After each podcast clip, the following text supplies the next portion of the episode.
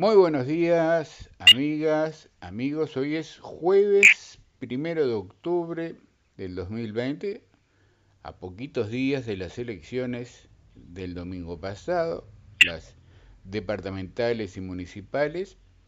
Y tengo el gusto de recibir una vez más en Hay otra historia a Julio Yance. ¿Cómo está Julio? ¿Cómo estás, Juanjo? Buen día. Gracias por la.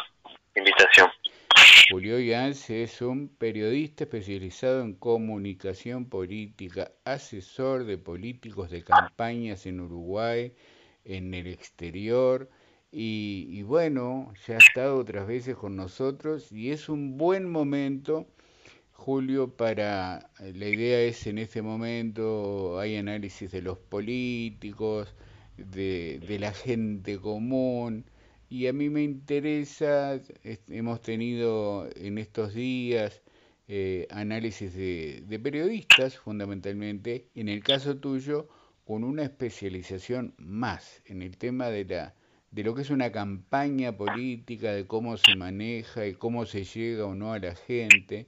Entonces, como primera cosa te digo, Julio, ¿cómo ves Vamos a verlo en, a nivel país, por supuesto, y, también a nivel de, Rocha. Empezamos por donde a ti te parezca. ¿Cómo, cómo ves? Eh, digamos, a, nivel país, me parece que se confirma una, una experiencia que, que ya ha vivido Uruguay y que, que en el exterior también, cuando las elecciones están separadas, es decir, cuando la elección presidencial está separada de la elección regional, como es este el caso, ¿no? Las categorías a, presidente eh, y, a, y, a, intendente se votan por separado en fechas separadas, fechas distintas. El efecto de la primera de las elecciones, de la elección presidencial, se sigue viviendo en la, en la elección este, departamental. Y esto ya ha ocurrido eh, en otros momentos en Uruguay, y ha ocurrido con Tabaré Vázquez en el 2005, ¿no? Eh, yo creo que eh, eh, lo, lo, primero que, que, parece una, una evidencia es la influencia de la calle Pou en las elecciones departamentales. Una influencia eh, por su por, porque hoy está viviendo lo que lo que técnicamente se clasifica como como como luna de miel, ¿no? Es el, un periodo en el que la sociedad deja de debatir ¿no? porque terminó las elecciones y la esperanza y la expectativa, la esperanza, eh, juega un papel muy grande y termina por favorecer al que ha ganado y hoy eh, he visto mediciones, la calle Pou tiene una aprobación muy alta en la sociedad que atraviesa todos los partidos políticos, casi todos, por lo cual su eh, inclinación, su opinión, su, su tu mensaje en favor de un candidato o una posición que evidentemente modifica eh, el resultado eh, probable o el resultado que, cualquiera podría esperar de, distintos escenarios, ¿no? Y se da también aquel fenómeno, creo que lo hemos hablado y tiene que ver con esto, ¿no? La, la, la ola, ¿verdad? Cuando, ganó, el, cuando ganó el Frente Amplio eh, por primera vez obtuvo ocho intendencias. Ahora da la impresión que es la ola eh, inversa con la popularidad. Sí. pero a ver, yo acá creo que hay una hay una cuestión que tiene que ver con el futuro. Es decir, el que vota, el, el votante vota por dos, por en, general el voto está definido por dos cuestiones que son muy importantes. Una es, el metro cuadrado, lo que se llama el, eh, el metro cuadrado, es decir, eh, si yo analizo si me siento seguro, si económicamente estoy bien, si mis, hijos eh, tienen expectativas, si la situación en el lugar en el que vivo es estable y, y agradable y estoy contento, es un valor importante, ¿no? El metro cuadrado, si tengo trabajo. Y otro valor que tiene una gran influencia es la esperanza, la expectativa, cómo voy a estar mañana, pasado mañana, según lo que yo vote. En esa, en esa, este, digamos, en esa tensión entre dos este, aspectos, porque el metro cuadrado está más vinculado al gobierno que se fue, ¿verdad?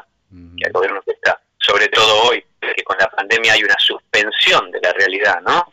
Es decir, todo lo que ocurre puede ser este de alguna manera relacionado con la pandemia, entonces los errores y los aciertos están todos relativizados, no se le puede echar grandes culpas a los gobiernos porque están acorralados con el tema de la pandemia. Entonces, el votante, yo creo que, eh, y para, para entrar en Rocha, yo creo que quedó claro en, las campañas que hicieron. Es decir, eh, Aníbal Pereira, que en términos objetivos no hizo una mala gestión. Si yo lo analizo objetivamente, es una gestión que pagó los sueldos, que más o menos le fue cumpliendo los proveedores y que hizo obras. Eh, se apoyó en eso. Y su eslogan, eh, de alguna manera, hizo este, echar mano a eso. Es hacemos, ¿verdad? Es, una, es un llamado a reconocer eh, su trabajo en los barrios, en algunos lugares, eh, vinculado con los hechos. Y, y por otro lado, la campaña de, esa coalición multicolor, si se quiere, sobre todo la de Alejo Pierre, fue eh, creo que Rocha con todos, Rocha para todos, es decir, es un llamado al futuro. Y él en sus mensajes y en sus contenidos eh, puso mucha carga sobre no sobre la crítica actual, sino sobre eh, posibilidades de desarrollo, de creación de fuentes de trabajo, de, es decir, puso el ojo en la expectativa. Eh, si uno descarta la influencia presidencial, es una campaña, digamos, una lucha casi empatada podría haber sido. Porque tiene peso lo, la oferta del Frente Amplio, eh, tiene peso porque eh, no es una, una, una gestión que la Intendencia se muestre fundida y no pueda pagar, no tenga obra, no, no es así. Y por otro lado, la expectativa de un candidato que, eh, que ofrece un cambio de aire, que ofrece nuevas este, posibilidades, este, apoyado o en línea con, la, con el gobierno, eh, digamos que, que es una lucha de, de dos bloques que podrían equiparar. El tema es que acá me parece que hay dos este, factores que, tuvieron influencia. Y no solo en Rocha, ¿no? yo creo que lo tuvieron en todo el país. Uno es el peso del Estado actual, del gobierno. El MIDES, el MIDES. Eh, actuando, eh, por un lado, y el presidente, es decir, el gobierno dando señales en favor de un candidato. Yo creo que esos elementos en una campaña reñida este, han sido este, fundamentales. Pero no solamente en Rocha, ¿no? Eh, lo hemos visto en otros lugares. Eh, creo que el Estado central este, tuvo una intervención muy importante y, evidentemente esa intervención se, manifestó en, votos, ¿no es cierto? También eh, en el caso de Rocha, en el caso de la coalición multicolor, me parece que el papel de Martín Rodríguez en función de eh, alzar un, un discurso más bien extremo, ¿no? muy identificado con el voto duro de Manini, le aseguró un, porcentaje de adhesión, no hablo del contenido del mensaje, sino de de la oportunidad estratégica de ese mensaje, le aseguró una, una fidelidad de cierto tipo de voto duro, eh, que no la tenía ni José Carlos ni, ni Alejo, ¿no? Un discurso, digamos, que está en los bordes. Eh, y por otro lado, me parece que ni Mari Urce ni ni Artigas Barrios pudieron este, sumar cosas diferentes. Eh, en realidad estaban sumando más de lo mismo. El voto de Artigas Barrios es más bien un voto de agradecimiento, un voto que no tiene futuro, ¿no? Es un voto de reconocimiento a su, a su gestión y a su figura. Y el voto de Mari Urce, que, que en realidad yo creo que intentó, eh, la figura de Mari Urce intentó buscar un apoyo popular de, sectores este, vulnerables, socialmente vulnerables, se vio, se vio debilitado por la presencia del Estado, ¿no? Eh, me parece que la expectativa de esos sectores es, es, nuevo gobierno.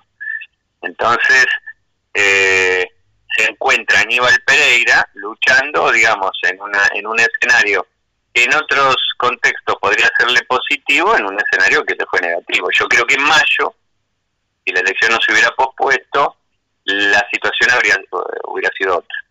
Eh, hoy, con varios meses de gobierno, este, la influencia eh, termina siendo este, tal que cristalizada en los votos. Sí, algunos analistas dicen de haber sido en mayo las posibilidades de que ganara el Frente Amplio eran mayores. Incluso había, había encuestas que le daban 10, 15 puntos de diferencia. No, no, no, sí, es que yo no tengo duda. Acá hay una actuación directa del gobierno, no solo en Rocha, sino en todos los departamentos, que, que a lo largo de los meses fue muy efectiva, ¿no? Y queda claro entonces que la, la estrategia de, por ejemplo, Alejo Pierre, de los tres candidatos del Partido Nacional, a la verdad de la necesidad de la sintonía del gobierno departamental con el nacional, bueno, eso dio resultado en la cabeza de la gente. Sí, sí, sí, sí, sí, en todos lados, ¿no? En todos lados. Eh, es un es un cuestionamiento que hay que hacer igual, ¿no? Yo creo que las elecciones departamentales deberían estar mucho más separadas de las presidenciales, porque de alguna manera, en algunos escenarios, esa influencia infecta la elección, es decir, eh, es una intervención que rompe con, la autonomía, ¿no es cierto? Eh, y, se ha visto en, otros departamentos también eh, que, son blancos y que lo que se han vivido son internas en realidad, ¿no? se ha vivido el mismo fenómeno. El único lugar donde probablemente, probablemente, eso hay que esperarlo, el gobierno no logre eso es en 33. Probablemente no lo logre en 33. Pero lo ha intentado, ¿no? Es evidente, lo ha intentado de forma, aparte, muy, muy evidente.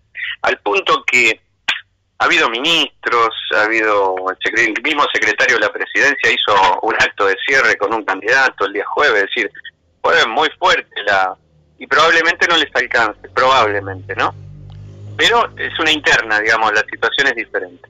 Acá en, en, Rocha, cuando vino el presidente, cuando el, el, anuncio del llamado a aspiración de inversiones mm. para el Hotel Cinco Estrellas, hubo analistas que dijeron, eh, Eduardo Botinelli, de facto, un sociólogo, acá en el programa dijo, que el, el Frente Amplio um, se movió con inteligencia cuando vino la calle Pou, porque se logró que, eh, a ver, que, que, la cancha se ampliara. Allí se vio que... Eso es cierto, eso es cierto, es verdad lo que dijo, pero, pero no fue suficiente. No fue suficiente, seguro. No fue suficiente porque en realidad el ciudadano no hace un análisis así. Ahí hay un error. El ciudadano la mayoría de los ciudadanos toman el título, toman el, lo que lo que los viejos políticos llamaban el brochazo, el brochazo, es decir, el título, no la finura del análisis. ¿El título cuál es? El gobierno apoya a Alejo y que va a traer inversiones y ganas, punto. Todo lo demás, la institucionalidad, la autonomía, que acá hay normativas y leyes que no que no tienen nada que ver, cosa que es cierta, con la simpatía de un candidato u otro, porque porque ¿qué es lo grave de eso? ¿Qué es lo grave, Juanjo, de eso? ¿Qué está diciendo eso? Eso está diciendo que si un gobierno es amigo de un candidato, a ese departamento le va a ir mejor. Es muy grave, es muy grave. Es decir, es muy grave el mensaje, ¿no? Después, no es grave que haya ganado Alejo Pierre porque es un tipo que está capacitado, capacitado, es una persona eh, que conoce la realidad de Rocha, es una persona que supo comunicar su propuesta. Eso está clarísimo. Yo estoy hablando en general en el país. Es grave que se instale la idea de que las amistades, em, las relaciones, em, terminan beneficiando a los departamentos, porque si acá lo que prima es el Estado de Derecho, las normas y las leyes, eso no, no, podría ocurrir. Entonces, se tendría que dar otro debate acá.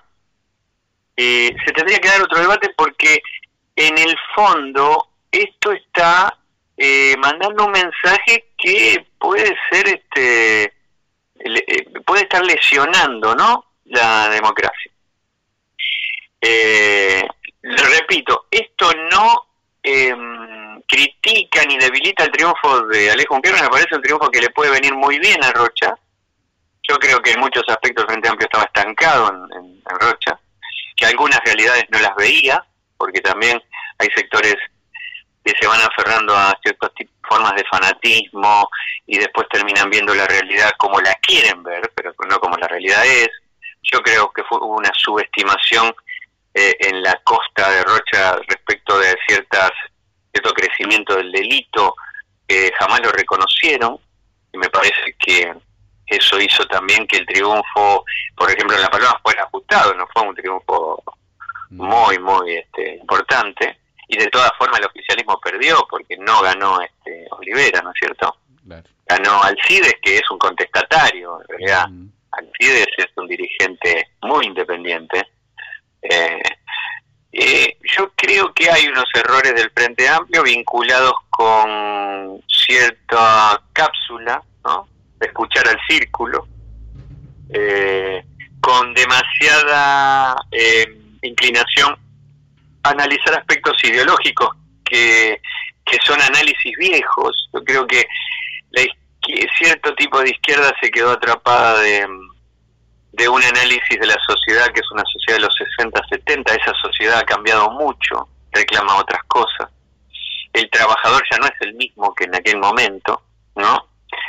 Eh, tiene una deuda con sus propias banderas, que es una deuda eh, vinculada a disfrazarse a veces de este capitalismo o de, ¿no es cierto?, de pragmatismo y después salir corriendo a buscar las banderas ideológicas que le dieron origen, es decir, no es muy claro su, eh, a veces duda de, lo que está haciendo y por eso eh, hay una cosa interesante que dijo Artigas Barrios, que leí hoy, mm. respecto de ciertos errores del Frente Amplio, él estuvo muy bien en eso, porque no le echa la culpa a la gente, él dice, no supimos, este, no supimos construir una mirada diferente y seguimos este, trabajando para un ciudadano consumidor. Eh, entonces, claro, y bueno, ese ciudadano consumidor, como ciudadano consumidor, va pidiendo cosas distintas, nuevas, modas, eh, alternativas eh, que van cambiando. Y, y no tenía muy claro tampoco, hay una gran porción de la sociedad que no, no tiene por qué este, casarse con, con un sector político por, por, por determinados supuestos, determinados principios que ese sector defiende, ¿no? La gente vota vota por muchas motivaciones, ¿no? Y por aspiraciones, por necesidades. Eh.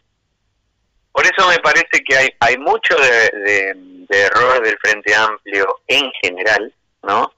Y también hay mucho de influencia del Estado en la elección y de la figura de la calle Pou eh, en general, no solo en los blancos, en general en la sociedad en general porque eh, su imagen positiva está arriba de los 70 puntos y cuando eso ocurre con un dirigente eh, modifica, obviamente modifica el voto en todos lados, ¿no? Y acá viene otro tema que te quiero preguntar, Julio, porque también eh, la gestión de Aníbal Pereira ha tenido una valoración muy positiva, de alrededor del 60% según Opción Consultores.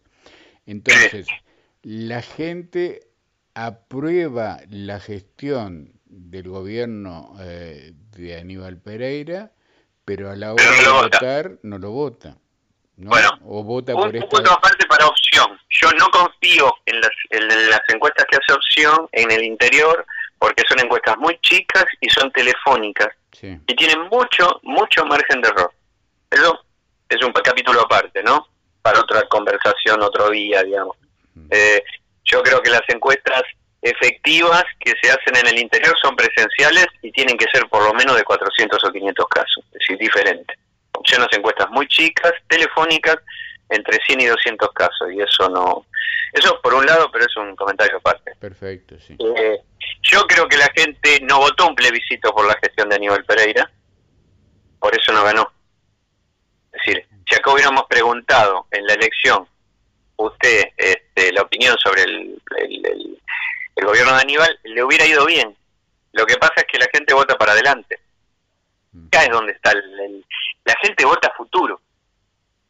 El, peso del futuro en el voto es enorme y yo creo que no tenía segundo paso. Es decir, eh, eh, lo que no eh, supieron es instalar un mensaje este, que generara expectativa, ilusión.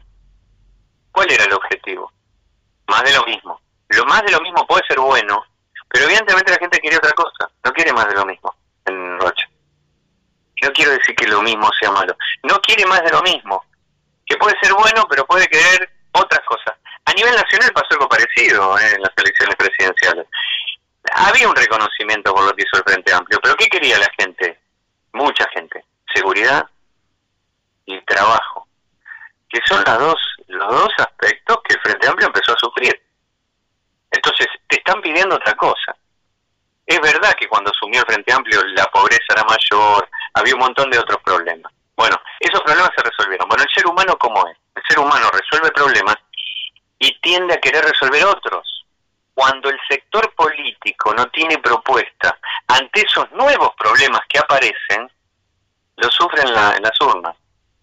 Y la capacidad para ofrecer alternativas a los nuevos problemas es poder verlos.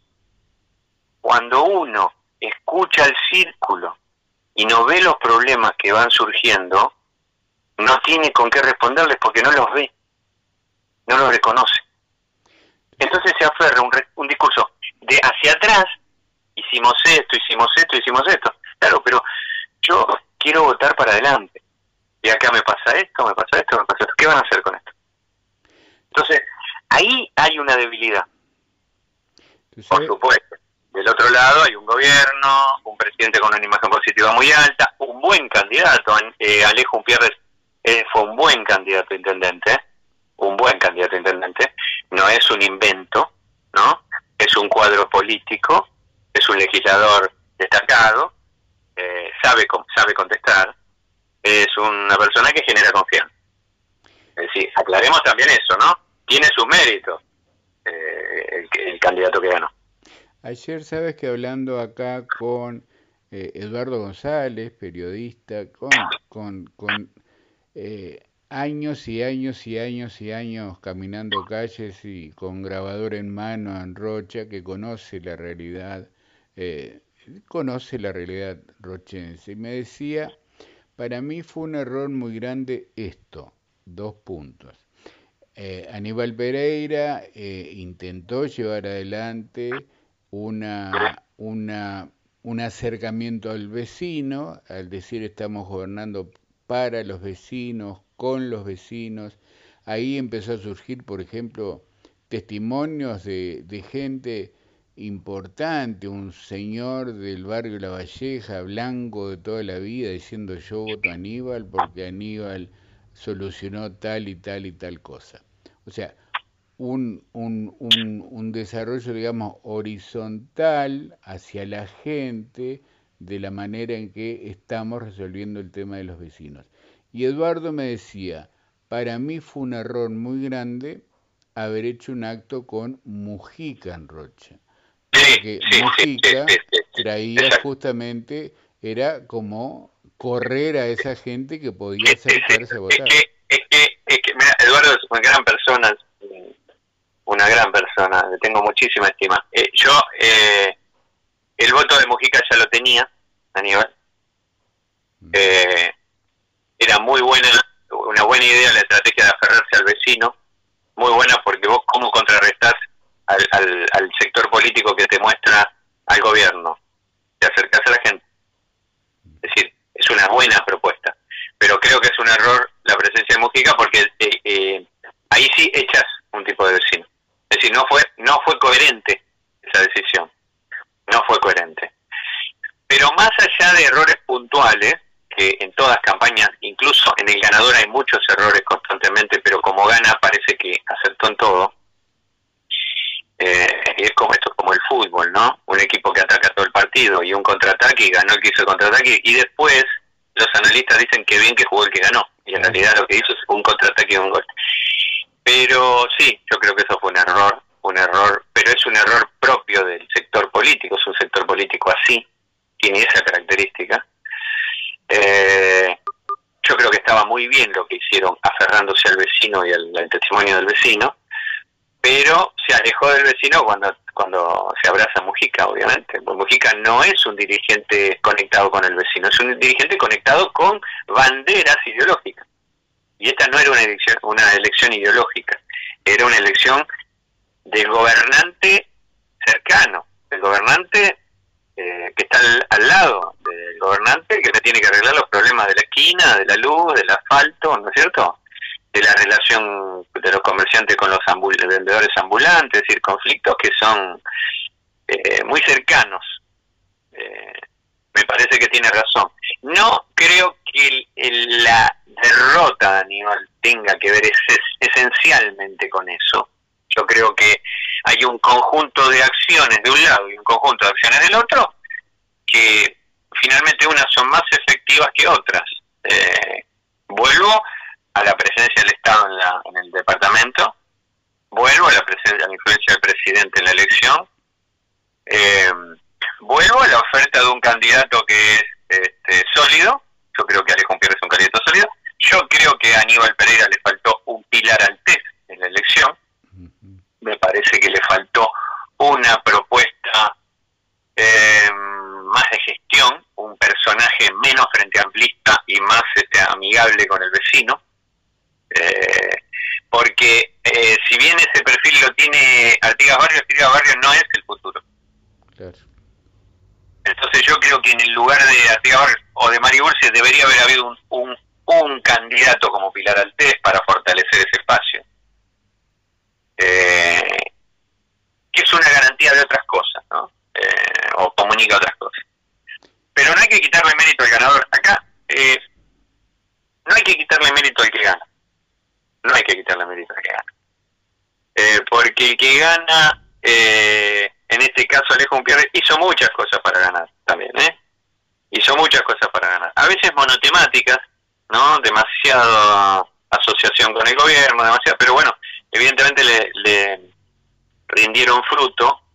Creo que tiene eh, ciertas características que lo pueden transformar en un muy buen intendente, creo, ¿no?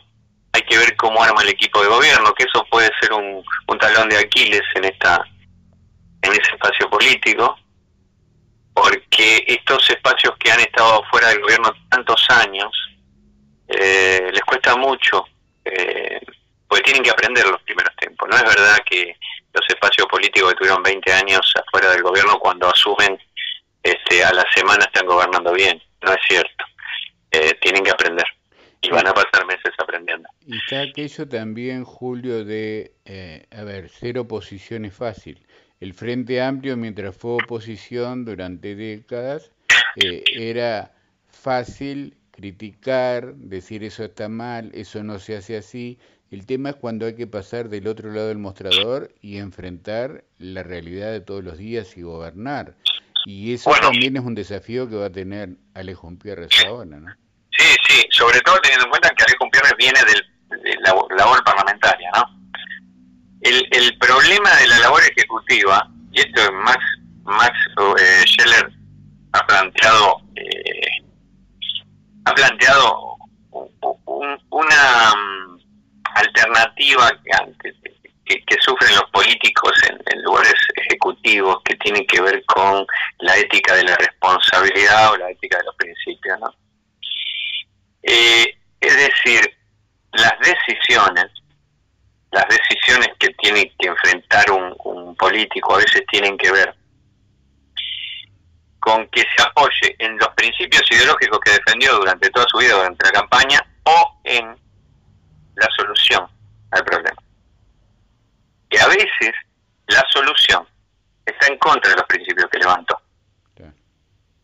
Y esas, esa, esa es una lucha diaria. Y después la otra lucha diaria del, Ejecutivo es a quién beneficio y a quién perjudico. Porque no hay que ser inocente.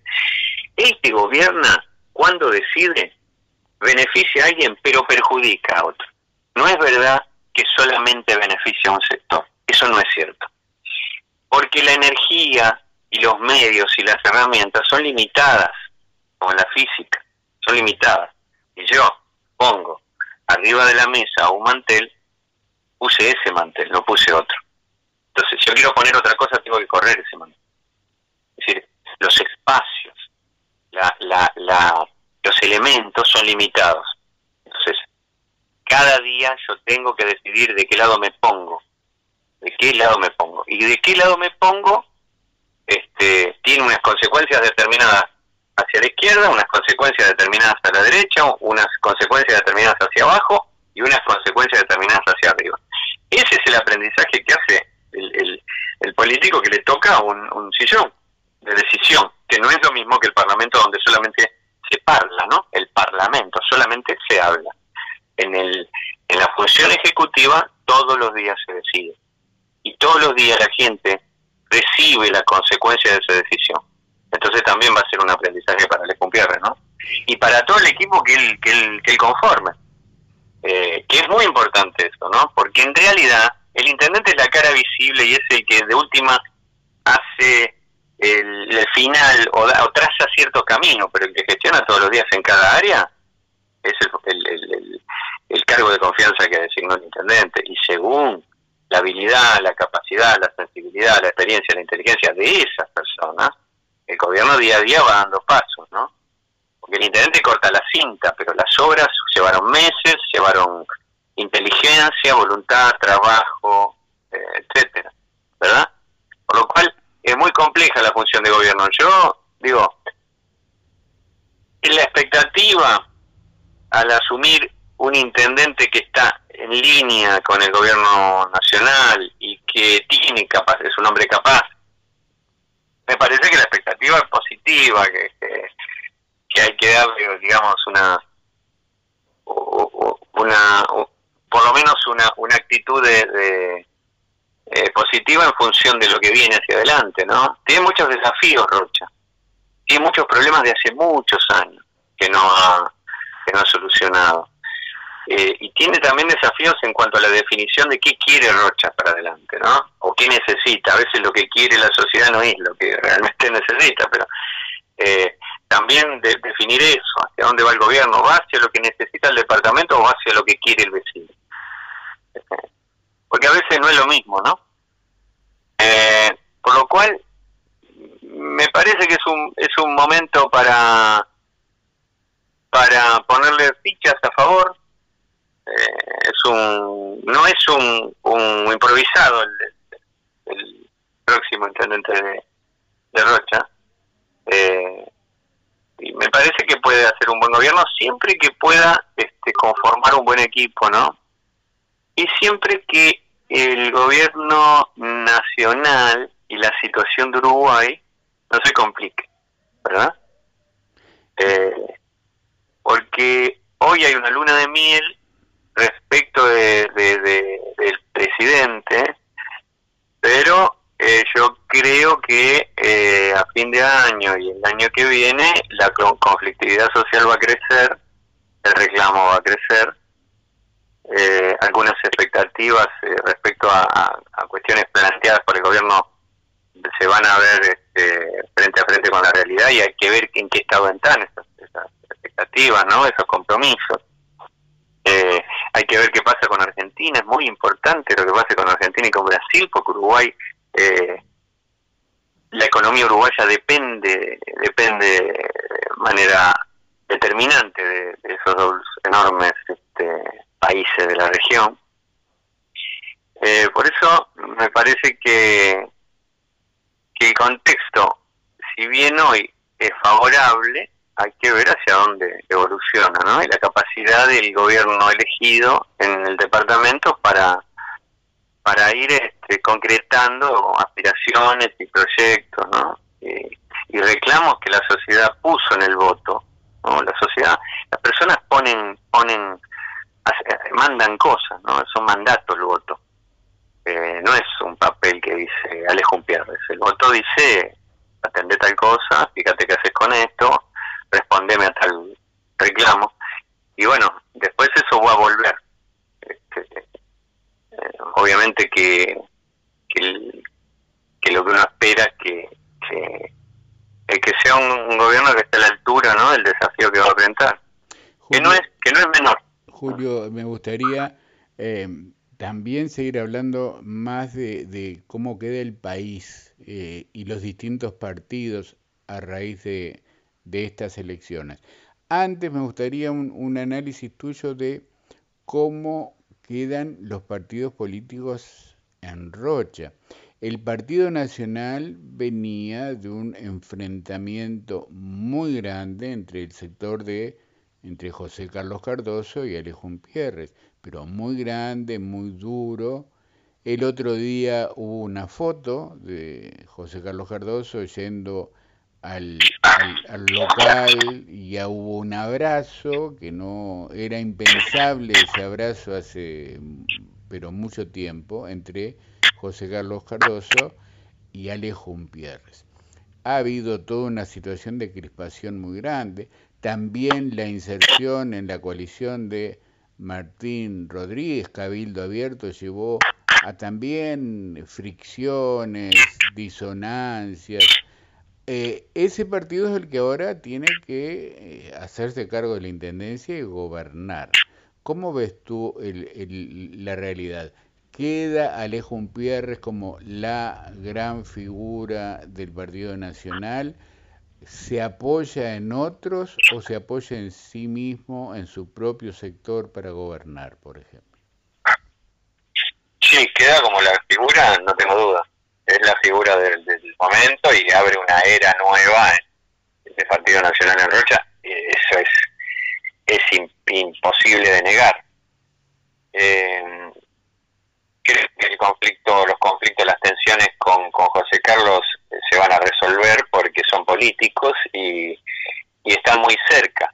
En realidad eh, han sido cuestiones netamente electorales y parece que además va a haber un trabajo a nivel nacional, ¿no? De los líderes de los sectores para que ese, esa relación no, no sea conflictiva, de alguna manera sea constructiva, porque les conviene a los dos y a los dos sectores y les conviene a todos. El papel de Cabildo Abierto es un interrogante. El papel de Cabildo Abierto es un interrogante en todo el país. Cómo va a funcionar Cabildo Abierto de acá en adelante la coalición es un interrogante, porque sabemos que Cabildo Abierto tiene sus aspiraciones de gobernar. Entonces, eh, eso es un interrogante, eh, hay que ver hacia dónde hacia dónde evoluciona, ¿no? Eh, yo no sé, me parece que es pronto para estar mirando eso, pero Cabildo Abierto va obviamente va a intentar este, va a intentar ir por el poder. Por lo menos es lo que nadie lo, duda eso sí. Y, y, hay que ver esa, ese intento esa aspiración cómo se cómo se manifiesta eh, políticamente si se manifiesta por dentro de la coalición o por fuera. También hay que ver eso ¿no? porque eso también es un aspecto que hay que tener presente. Y tengo otra pregunta. si ese espacio se siente atado probablemente ese espacio busque aire por fuera, ¿no? Y otra, otra pregunta, Julio. Eh, Cabildo Abierto sacó 10.000 votos en octubre. Martín Rodríguez eh, obtiene 4.000 con el aporte de un, casi casi la mitad de esos votos vienen de José Luis Molina, que es un dirigente del Partido Nacional Histórico en Rocha. Digamos, la pregunta es lo cuantitativo, el de que 10.000 votos en octubre llegara ahora a 4.000 votos en esta elección. En la figura de Martín Rodríguez, ¿eso lo puede afectar eh, o no? no? No, no, no, porque, a ver, a Cabildo Abierto le pasó esto en todo el país. Cabildo Abierto es Manini Ríos. Claro. Bueno, yo te doy un ejemplo claro. El hermano de Manini Ríos Pablo Manini Ríos, perdió en la alcaldía donde nació. Perdió el domingo. Y ahí Cabildo Abierto había ganado. Es decir, el hermano con el mismo apellido, en la lista de Cabildo Abierto, perdió. Eh, ¿qué, te quiero decir con esto? Eh, Cabildo Abierto es Manini Ríos, no es Cabildo Abierto. Entonces, Martín Rodríguez es candidato de un sector que sin, sin la candidatura de, de Manini Ríos no, no, no puede de ninguna manera puede conservar los votos, porque la gente que votó es a Manini. Eh, yo creo que hizo una muy buena elección, eh, Martín.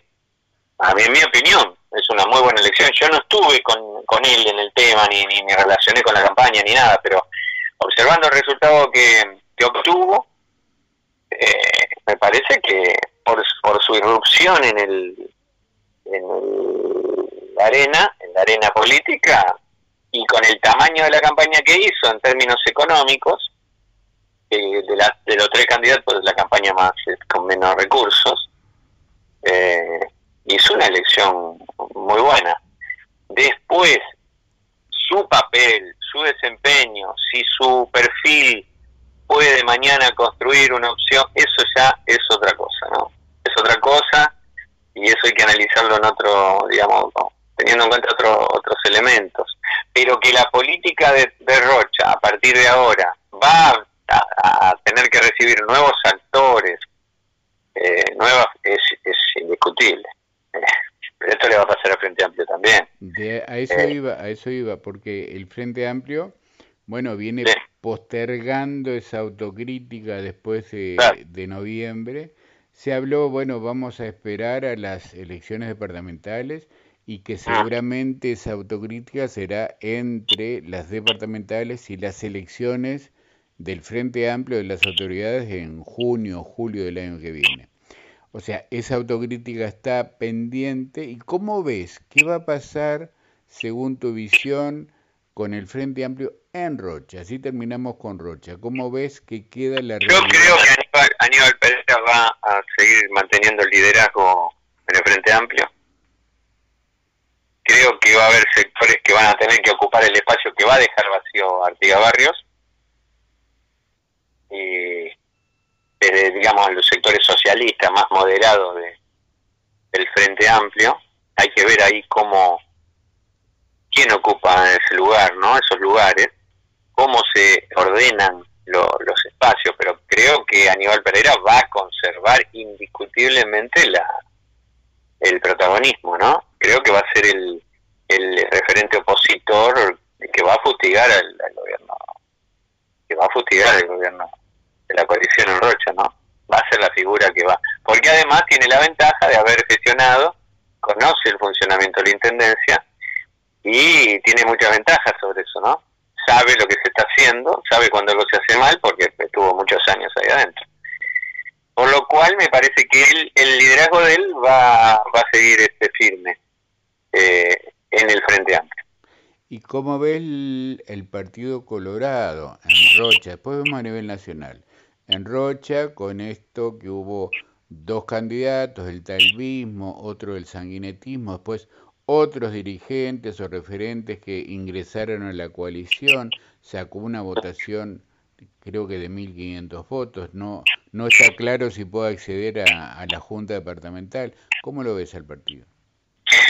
Yo creo, es un partido que inevitablemente está en la sangre de la sociedad uruguaya, ¿no? Está en los genes del Partido Colorado, por lo cual se puede dar el lujo de vivir estas situaciones, ¿no? De vivir estas situaciones de, de que hay lugares donde casi desaparece y después vuelve, vuelve a aparecer la figura de Talvi le dio aire nuevo, pero evidentemente no estaba preparado para las tensiones, eh, las tensiones y las pruebas que diariamente la política somete a los dirigentes, ¿no?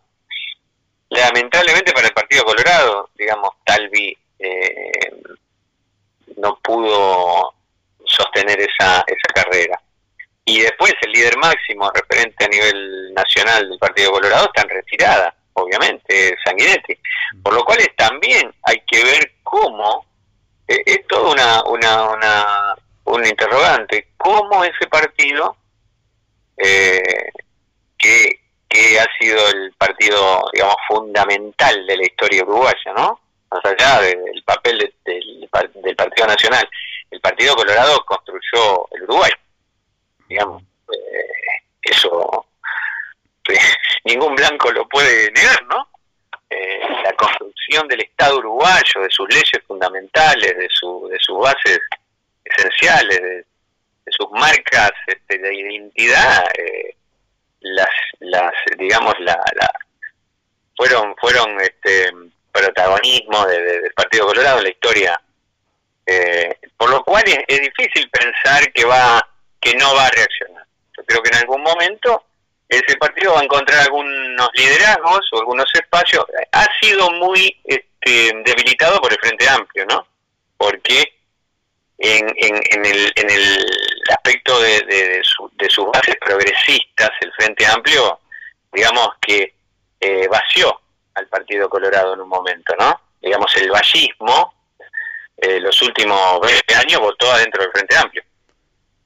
Porque si uno analiza con profundidad, eh, Astori está más cerca del vallismo, eh, Vázquez está más cerca del vallismo, eh, bueno, y muchas figuras del Frente Amplio han estado, digamos, son más amistosas para el vallismo, que era la, que la corriente fundamental, ¿no? Digamos que se ha vuelto algo más riverista, ahora no quiero entrar igual en eso, porque algún colorado se puede enojar, pero creo que eh, tendrá que buscar los liderazgos y recuperar cierta identidad que está un poco borrosa, ¿no? Por momentos se ha vuelto un partido muy de derecha, eh, en el que algunos vallistas se han tenido que ir o se han visto se han visto arrinconados. Por eso me parece que hay que esperar. Eh, eso es una divisa muy importante en la historia uruguaya, por lo cual me parece que en algún momento va a recuperar la, digo el protagonismo con expectativa de futuro que le dio Talvi pero que con el con la con su retiro eh, qué eso no y a nivel a nivel de a nivel país volvamos a, mm. tenemos el desarrollo del gobierno que hasta el momento ha tenido eh, esa luna de miel que se ha mantenido efecto de la pandemia también eh, con una muy buena gestión de la pandemia eh, habrá que ver en los próximos meses o años cómo evoluciona la situación económico-social, pero desde el punto de vista político, es decir, la calle Pou haga una excelente gestión o, o, que esté golpeada en algún momento, no puede ser candidato. O sea, deben surgir, deben surgir figuras que sean los que sean los candidatos de los sectores fundamentales del Partido Nacional en el 2025. ¿Qué figura ves tú como posible ahí? Daría la impresión que Álvaro Delgado aparece como una figura destacada, por lo menos ante la opinión pública, los medios, pero no sé cómo, cómo ves tú esa posibilidad. Yo creo que Álvaro Delgado tiene aspiraciones, él, ¿no? Y que, claro, el lugar que está ocupando le facilita medios de comunicación y le facilita ciertas cosas. Yo no le observo, me puedo equivocar, no le observo un perfil eh, de liderazgo, ¿no? le observo un perfil atractivo para la sociedad. Eh, porque una cosa es salir a recomendar quedarse en casa o los dos metros de distancia, etcétera, etcétera, y otra cosa es generar el enamoramiento de una sociedad detrás de un proyecto político una cosa muy distinta, ¿no? Uno puede decir que bien Álvaro Delgado, que salió a opinar sobre eso, que no hagamos esto, que los operativos ante los brotes, etcétera. Pero otra cosa es un líder, ¿no? Que construye un camino, que señala una salida, eh, que es capaz de convencer a, a, otros líderes y a, los ciudadanos. Yo no le veo esa, ese, yo no le veo, capaz que me equivoco. Pero da la impresión que hoy la figura de Luis Lacalle Pou eh, abarca todo, ¿no? Eh, como que opaca todo lo demás. Por supuesto, por supuesto, pero más allá de que opaque, no lo vi nunca Álvaro Delgado esas características, jamás. Pero capaz que yo no se las vi y las tiene. ¿Y tú ves algún otro dirigente que... yo creo que, que, creo que Rafa pasó un examen interesante en cómo se manejó ante el desafío este, que es joven, que es mujer, que es inteligente, que sabe responder, hay que ver si sabe gestionar, ahora evidentemente va a ocupar algún lugar en, el gobierno, pero es un cuadro que puede jugar un partido. Eh, me da esa impresión. Eh, después suele ocurrir en los gobiernos cuando están en luna de miel en que todos los que tienen un cargo son candidatos potenciales. Suele ocurrir, porque se sientan en el sillón y se sienten capacitados para ser candidatos los ministros, los secretarios, los subsecretarios, etcétera. Es una cosa común que pasa en todos los países, pero eso no significa que lo, puedan lograr, ¿no? Recordemos que la calle Pou pasó exámenes fuertes y ahí hay que darle un mérito. Ahí hay que darle un mérito. La calle Pou perdió una elección por mucha diferencia con Tabaré Vázquez, eh, recibió el mote de pompita, de burbuja, etcétera, etcétera, volvió a construir, volvió a salir, no cometió los mismos errores que había cometido en aquellas elecciones, entendió que la construcción tenía que ser multicolor, porque eso lo entendió, yo creo que ahí hubo un trabajo también de Sanguinetti, etcétera, pero lo entendió, hizo una campaña dando un mensaje de distinto color, eh, yo recuerdo una foto de la última semana, él firmando como un autógrafo un cartel de la lista 15 ballista de Montevideo, es decir, él dio un mensaje con eso muy claro, y ahí dio pruebas y, se ganó el lugar. Es decir, el dirigente tiene que pasar pruebas, tiene que pasar pruebas, y él las pasó. Entonces el, lugar se lo ganó. Esto es independientemente de cómo gobierne, de si me guste o no me guste como presidente, etcétera. Más allá de eso, yo digo, él pasó determinadas pruebas que no fueron fáciles eh, y se ganó el lugar. Y la sociedad confió y generó confianza en otros líderes. Eh, entonces, bueno, ese trabajo no es tan sencillo. yo no sé hasta dónde hay sobran los candidatos para, para, para eso, ¿no? Eh, por eso no, yo, a mí no me gusta con tanta anticipación eh, arriesgar el, candidato, porque hay, hay eventos también, hay eventos que transforman eh, a, un, a un dirigente que pasa de ser un, un funcionario oscuro y lo transforman en un líder, porque demostró en una situación, y hay muchos casos ¿no? en el mundo, acá también, etcétera, pero digo, eh, hay que ver ahora andando en el camino, el gabinete, quienes se destacan, quienes, este, ¿no es cierto?, se perfilan eh, en el Parlamento. Eh, por eso me parece que hay que dejar que el gobierno avance y dejar que la figura de la calle se estabilice, porque si no tampoco deja crecer a nadie, ¿no? Su figura ocupa toda la pantalla y es muy difícil en ese en ese marco este, destacar a alguien. ¿no es cierto? Y me queda En última instancia lo que puede ocurrir es que se destaque el que él quiera, que eso es lo más probable, ¿no? Que vaya a pasar. Una pregunta ya para ir terminando, que se nos va el tiempo, pero para tratar de cerrar, en el Frente Amplio, ¿qué posibilidades ves de, de nuevos eh, liderazgos, surgimientos? ¿COSE se puede estar proyectando también como Orsi que aparece como proyectados ah, hacia el 2025? ¿Puede ser así? Yo le veo a Orsi características más este, de más proyección que a Cosi. Yo creo que Orsi es un dirigente más abierto a escuchar eh, y aceptar visiones de la realidad menos rígidas a Cose la veo demasiado dura para, para contagiar a un electorado no esencialmente frente amplista, ¿no? La prueba está en la elección que hace Orsi. A Orsi lo vota gente que no es del Frente Amplio, mucha gente que no es del Frente Amplio. Creo que es un dirigente que ha sabido crecer casi en silencio. Eh, en el corazón de Uruguay, ¿no? Que es Canelones. Y en el corazón históricamente colorado. Por eso me parece que Orsi, eh, a mí parece que Orsi tiene una proyección mayor.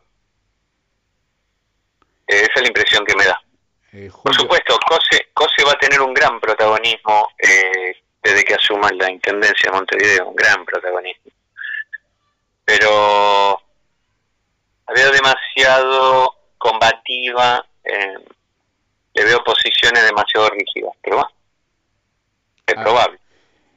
Eh, Julio, yo te agradezco muchísimo esta, esta primera evaluación, esta charla. Yo quise esta primera semana después de las elecciones, bueno, tener estas charlas para poder analizar, informar, tener más elementos para tratar de ir entendiendo. Tu aporte, como siempre, una maravilla, te agradezco muchísimo y seguiremos adelante. Seguiremos Muchas gracias. Muchas gracias, Juanjo. Muchísimas gracias, Muchas gracias a ti, un abrazo grande, Julio. Un abrazo, hasta Amigas y amigos, estuvimos hoy con Julio Guiance, periodista especializado en comunicación política, escritor, amigo del programa con el que hemos hablado varias veces. Así que nos despedimos hasta el martes próximo. Gracias.